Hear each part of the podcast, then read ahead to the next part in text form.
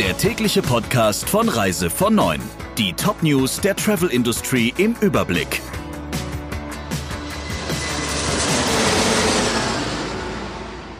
Mit Ursula Lampe und Sie hören die inzwischen 100. Folge des Podcasts von Reise von 9. Darüber freuen wir uns wirklich sehr.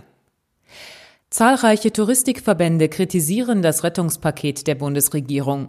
Es enthalte zwar einige kleinere positive Elemente, sei aber im Hinblick auf die prekäre Lage nicht ausreichend, heißt es in einer gemeinsamen Erklärung. Zu den Absendern zählen unter anderem der Dachverband BTW, der DRV, der Mittelstandsverband ASR sowie der Onlineverband VIR. Die Große Koalition müsse deutlich nachbessern, fordern die Verbände, damit nicht viele Unternehmen in Existenznot gerieten. Große Sorgen bereitet der Tourismuswirtschaft außerdem, dass das Konjunkturpaket keine Lösung für die im Zuge der Corona-Pandemie stornierten Reisen beinhalte. Hier sehe die Politik tatenlos zu, wie die von der Krise massiv betroffenen Unternehmen sehenden Auges gegen die Wand fahren, heißt es. Insgesamt positiver sieht es die Chefin des Reisebüroverbands VUSR, die die Erklärung nicht unterzeichnet hat.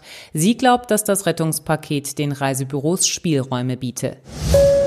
Die ersten Termine stehen. TUI Fly hebt ab dem 17. Juni ins portugiesische Faro ab. Mit der Touristik soll es ab dem 20. Juni wieder nach Zypern, zwei Tage später erst nach Spanien und dann am 26. nach Bulgarien gehen können. FDI startet mit Condor vom 1. Juli an, unter anderem von Frankfurt, Düsseldorf, München, Hamburg, Hannover, Stuttgart und Berlin, Schönefeld zu einigen griechischen Inseln.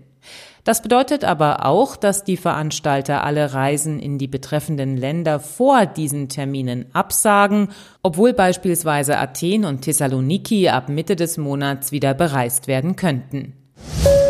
Die Auswirkungen der Corona-Pandemie ziehen die Umsätze in den Reisebüros seit Monaten in den Keller. Im Mai lagen die verbuchten Einnahmen erneut 90 Prozent unter denen des Vorjahresmonats.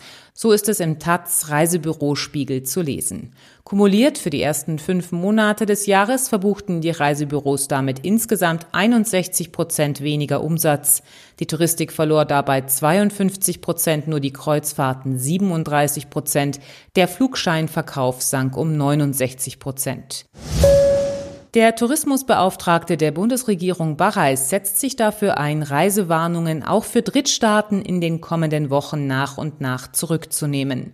Im Falle niedriger Infektionszahlen und hoher Sicherheitsstandards, so Barreis zur deutschen Presseagentur, sehe er keinen Grund, der dagegen spreche. Laut Barreis sei die Bundesregierung auch mit der Türkei im Gespräch. Über 60 Passagiere haben den US-Kreuzfahrtkonzern Carnival und seine Tochter Princess Cruises verklagt. Sie werfen der Reederei unter anderem mangelnde Hygienemaßnahmen vor. Die Passagiere waren auf der Grand Princess von Hawaii nach San Francisco unterwegs, als an Bord mehr als 100 der 2600 Gäste an Corona erkrankten. Bereits auf der Reise davor gab es einen Fall an Bord. Die klagenden Passagiere werfen der Reederei nun vor, nicht darüber informiert worden zu sein, dass einige Passagiere an Bord geblieben waren. Zudem sei das Schiff zwischen den beiden Turns nicht richtig gereinigt worden, heißt es in der Klageschrift. Soweit die wichtigsten Meldungen der Branche. Ihnen noch einen schönen Tag. Der Reise von Neuen Podcast in Kooperation mit Radio Tourism.